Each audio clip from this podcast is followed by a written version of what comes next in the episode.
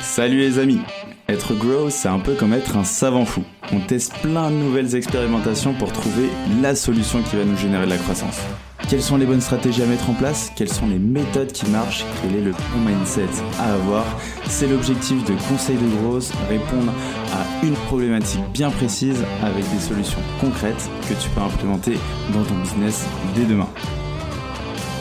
Je suis Alexis Bouvet, cofondateur de la marque Tailleur et de l'entreprise Gross Hiring et je te souhaite la bienvenue dans ce podcast qui t'apporte un maximum de conseils pour booster ta croissance. Bonne écoute Salut à tous les amis, bienvenue dans un nouvel épisode de Conseil de Growth et aujourd'hui on est en compagnie de Fabien Delax, fondateur de la Super Growth Boîte et Fabien va nous expliquer comment définir aujourd'hui sa stratégie éditoriale sur les réseaux sociaux. Donc voilà, c'est vraiment un plaisir de t'avoir aujourd'hui. Comment vas-tu? Bah, je vais très bien, je te remercie. J'espère que toi aussi tu vas bien. En tout cas, tu as la banane, donc euh, je pense qu'on va faire un bel épisode. Yes, j'ai la pêche, la banane, la patate, tout est là euh, pour savoir là où on est. Euh, on est le matin, vendredi matin, et il est tôt, mais on, est là. Euh, du coup, aujourd'hui, Fabien, tu es fondateur de la super grosse boîte. Est-ce que tu peux nous en dire un petit peu plus? Tu m'avais dit en off que tu avais plusieurs casquettes. Ouais. Carrément chaud pour décrire tout ça. Euh, donc euh, ouais, effectivement, j'ai quatre, quatre casquettes. Donc la première, c'est que j'ai un CDI dans une grosse boîte euh, IT, une SS2I en, en, Belgique, où je suis consultant en innovation et en transformation digitale. C'est un job title extraordinaire, tout le monde m'en l'envie. Mais en fait, ça veut dire quoi? Ça veut dire que j'aide nos clients qui sont plutôt des grands comptes à innover comme les startups en utilisant les méthodologies de travail modernes tels que le design thinking, euh, customer discovery, ce genre d'approche, les nouvelles technologies euh, et euh, surtout le mindset entrepreneurial. dans ce cadre-là, en fait, j'ai ma deuxième casquette, c'est-à-dire que j'ai proposé à un client qui est une compagnie d'assurance en Belgique de créer une nouvelle marque d'assurance qui s'appelle Flora Bayetias, qui est une assurance 100% digitale pour les jeunes. Euh, et ça m'occupe à 90% de mon temps. Euh, ensuite, depuis 2018, euh, je donne un cours dans une université en Belgique, l'UC Louvain, un cours de stratégie digitale, deux fois par an. et ma dernière casquette, c'est effectivement la super grosse boîte que j'ai lancée là ce début d'année, parce qu'en fait, j'ai repéré avec ce cours et en 20 ans de carrière dans le marketing que l'écart entre les compétences qui sont attendues des entreprises et les compétences des personnes qui sortent d'un master en marketing, par exemple, euh, s'agrandissent sans cesse. Et donc, mon idée, c'est vraiment de proposer des formations et du coaching en grosse marketing euh, pour tous les gens qui en ont besoin pour progresser, pour euh, pouvoir internaliser leur croissance je suis entièrement d'accord avec toi. Je pense que c'est une vraie problématique aujourd'hui et c'est pour ça que notre métier bah, évolue sans cesse et est très demandé. Euh, aujourd'hui, on voulait se focus du coup sur euh, la stratégie éditoriale. Tu nous proposes cinq étapes que tu nous as préparées bien en amont et, euh, et qu'on va voir ensemble tout de suite. Première étape, pourquoi avoir une stratégie éditoriale? À quoi ça sert?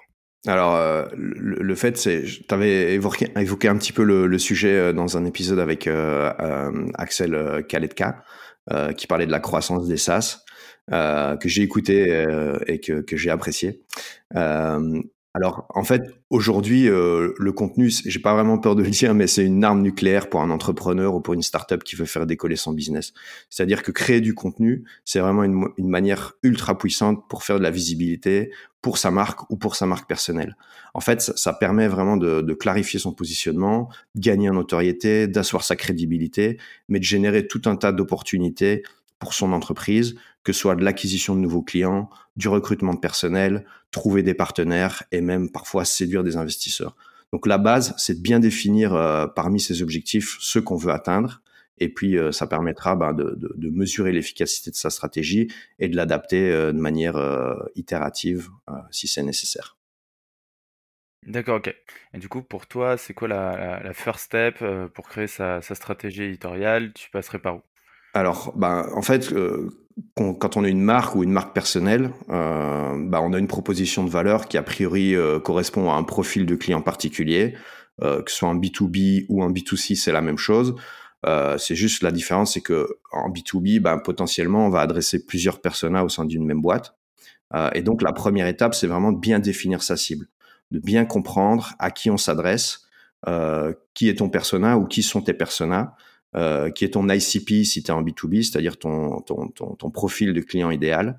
et en fait, tout le reste découle de là.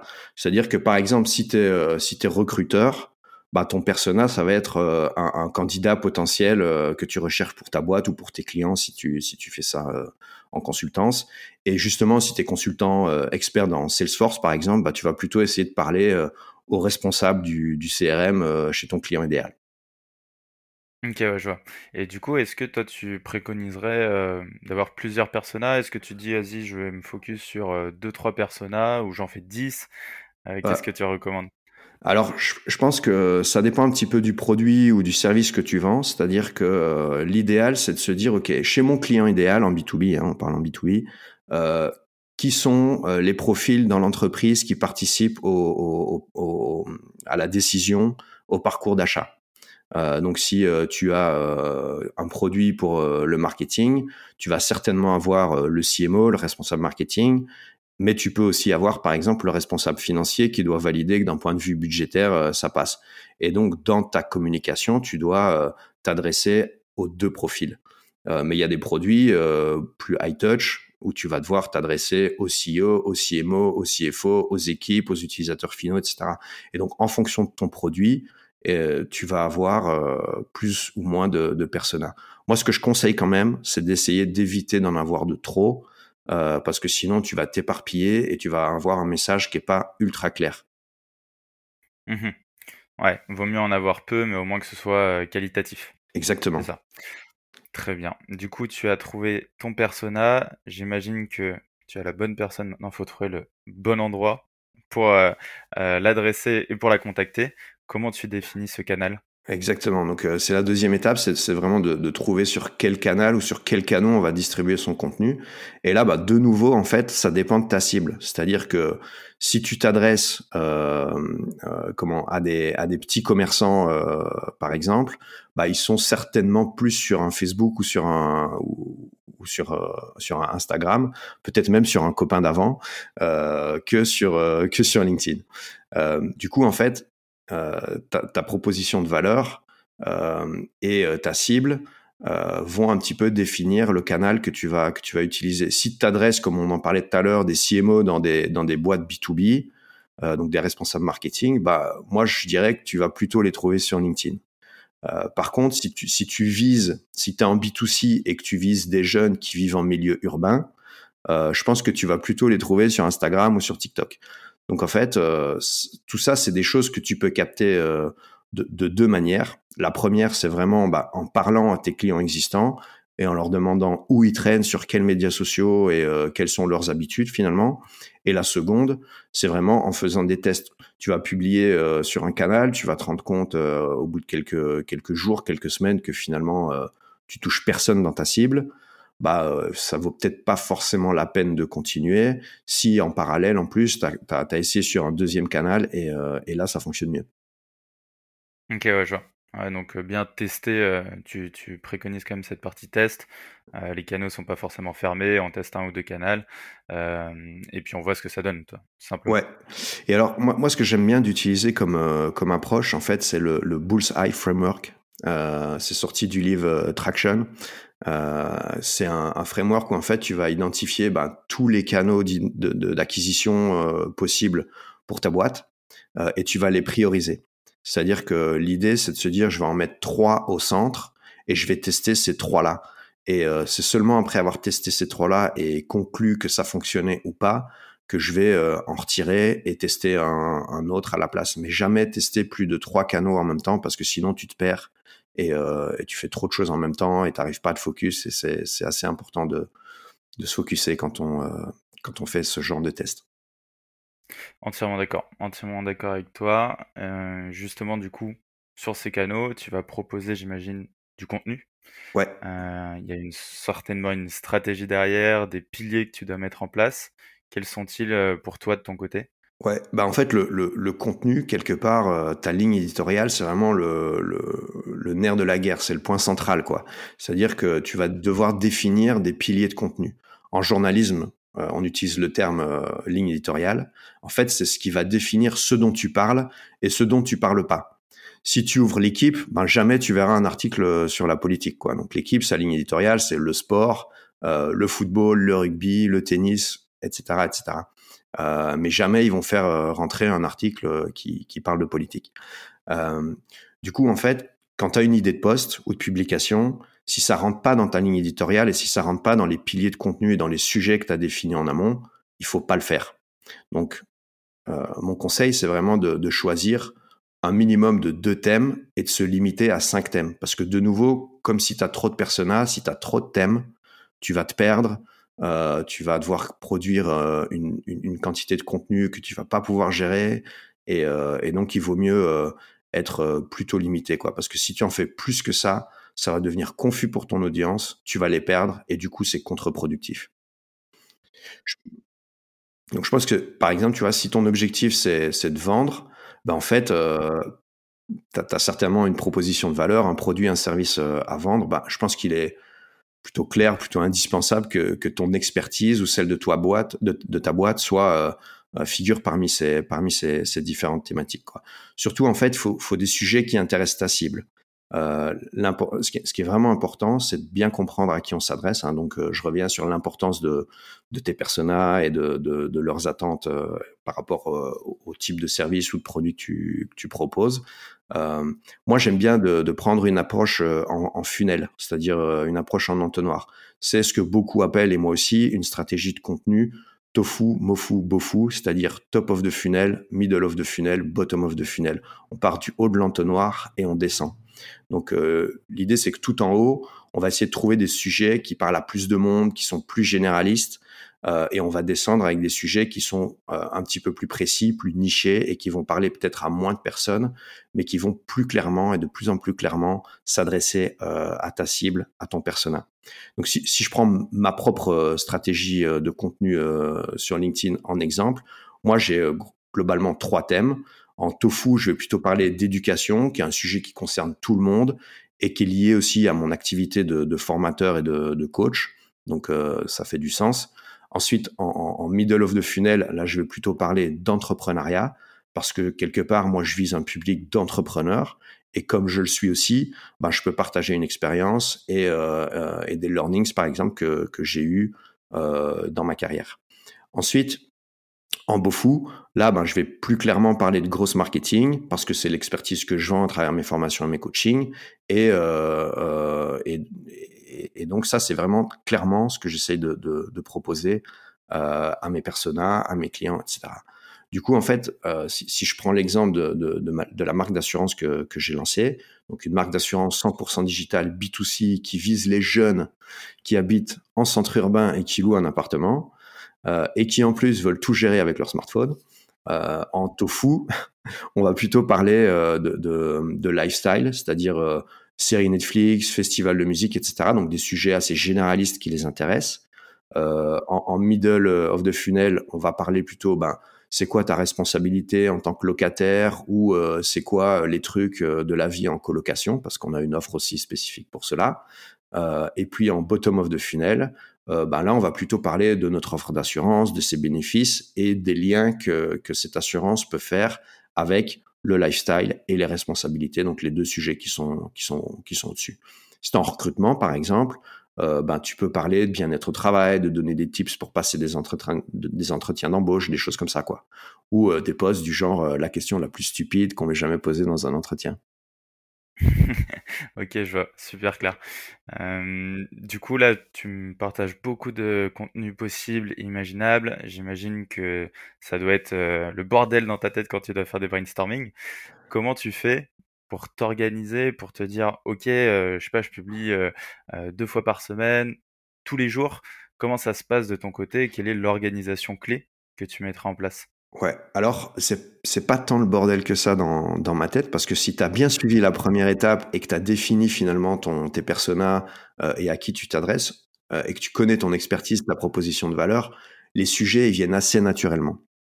Euh, donc, euh, mais par contre, tu raison, il faut vraiment euh, réussir à s'organiser parce que ben, publier du contenu, avoir une ligne éditoriale, travailler un peu comme un journaliste euh, l'équipe, euh, ils peuvent pas ne pas sortir le journal. quoi. C'est, il y a une deadline, c'est comme ça. Euh, ils ont une promesse vis-à-vis du consommateur.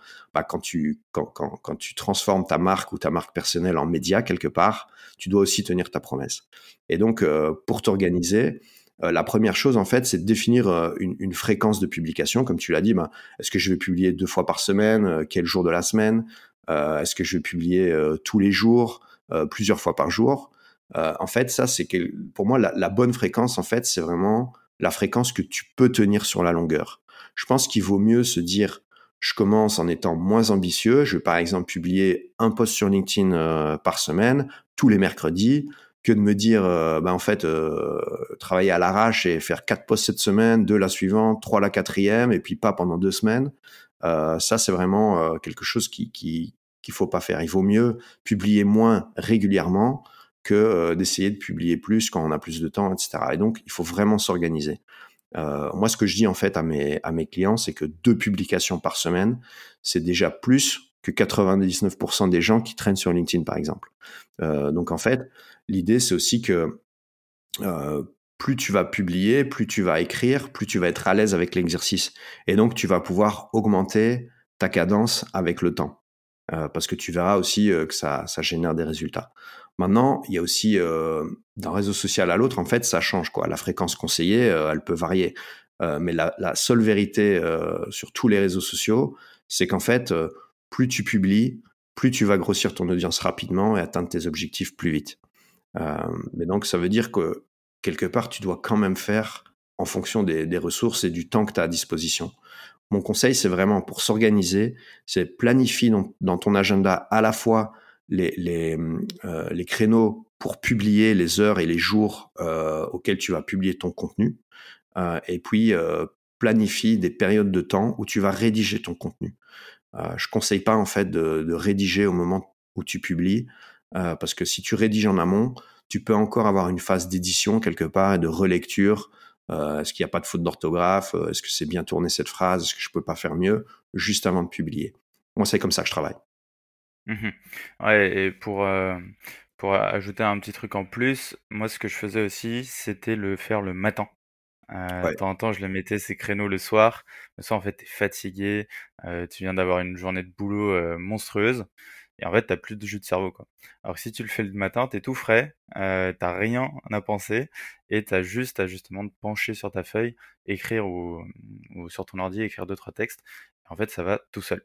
Est-ce que tu as une dernière étape pour ceux qui nous écoutent? Ouais, en fait, euh, la dernière étape, c'est de choisir les formats des contenus qu'on va produire et le style, la tonalité euh, qui va refléter ben, ta marque ou ta personnalité ou la personnalité de ta marque. En fait, sur chaque réseau social, tu vas avoir des formats un petit peu différents. Par exemple, si tu vas sur Instagram, ben, euh, tu as des posts euh, avec une ou plusieurs photos, ce qu'on appelle des carousels. Tu as les stories, tu as les reels. Et en fait, euh, ben, chaque type de poste correspond à un objectif ou peut, euh, peut permettre d'atteindre un objectif un petit peu différent. Euh, donc, par exemple, les posts, c'est un peu le format de base qui va alimenter ton audience, permettre à ceux qui visitent ton profil de décider euh, s'ils si, vont te, s'abonner ou pas, s'ils vont te suivre. Euh, et c'est des contenus qui restent tout le temps disponibles. Donc, on pourrait un peu classer ça dans, la catégorie activation du, modèle art. Pour ceux qui connaissent. Ensuite, les stories, en fait, c'est un format qui est, pas mal pour créer de la proximité avec ton audience, mais ça disparaît au bout de 24 heures. Du coup, euh, il y a souvent une, y a parfois aussi une notification, ce qui peut être intéressant pour euh, faire revenir quelque part tes, ton audience. Donc, c'est plutôt de la rétention. Euh, et les reels, ça c'est vraiment un format idéal pour faire grandir ton audience parce qu'en en fait, il a un potentiel de découvrabilité qui est important et l'algorithme d'Instagram en fait recommande des Reels à des utilisateurs jusqu'à plusieurs jours, plusieurs semaines même parfois, euh, après sa publication. Donc ça, c'est super intéressant. Si on va sur LinkedIn, par exemple, là, tu as les carousels, les images ou les vidéos.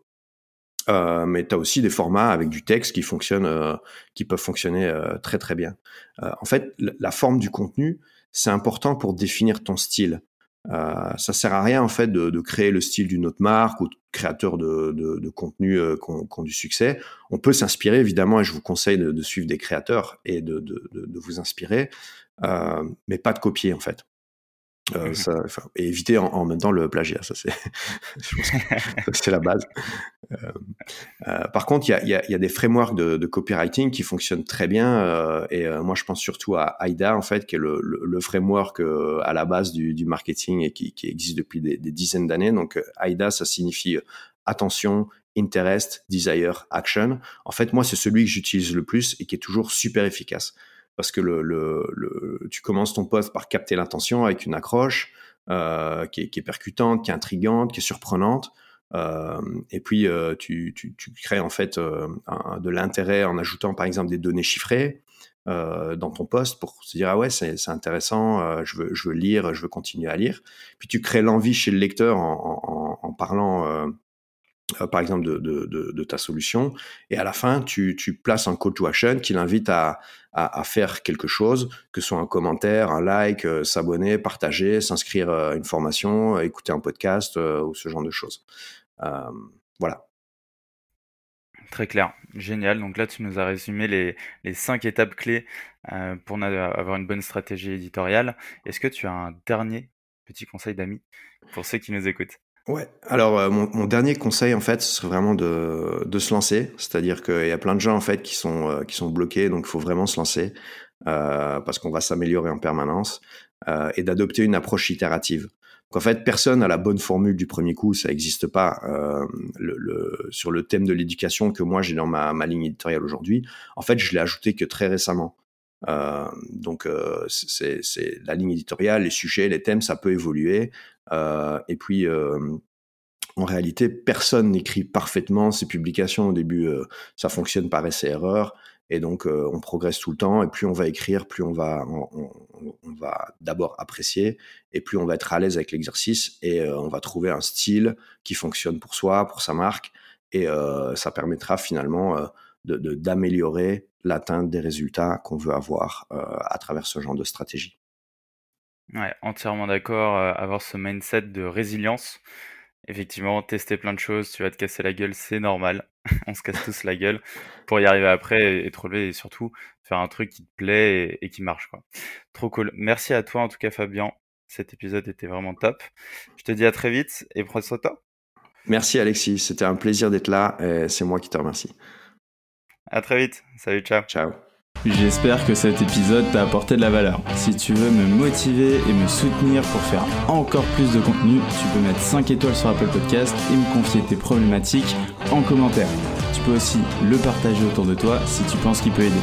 On se retrouve la semaine prochaine pour un nouvel épisode. En attendant, prends soin de toi.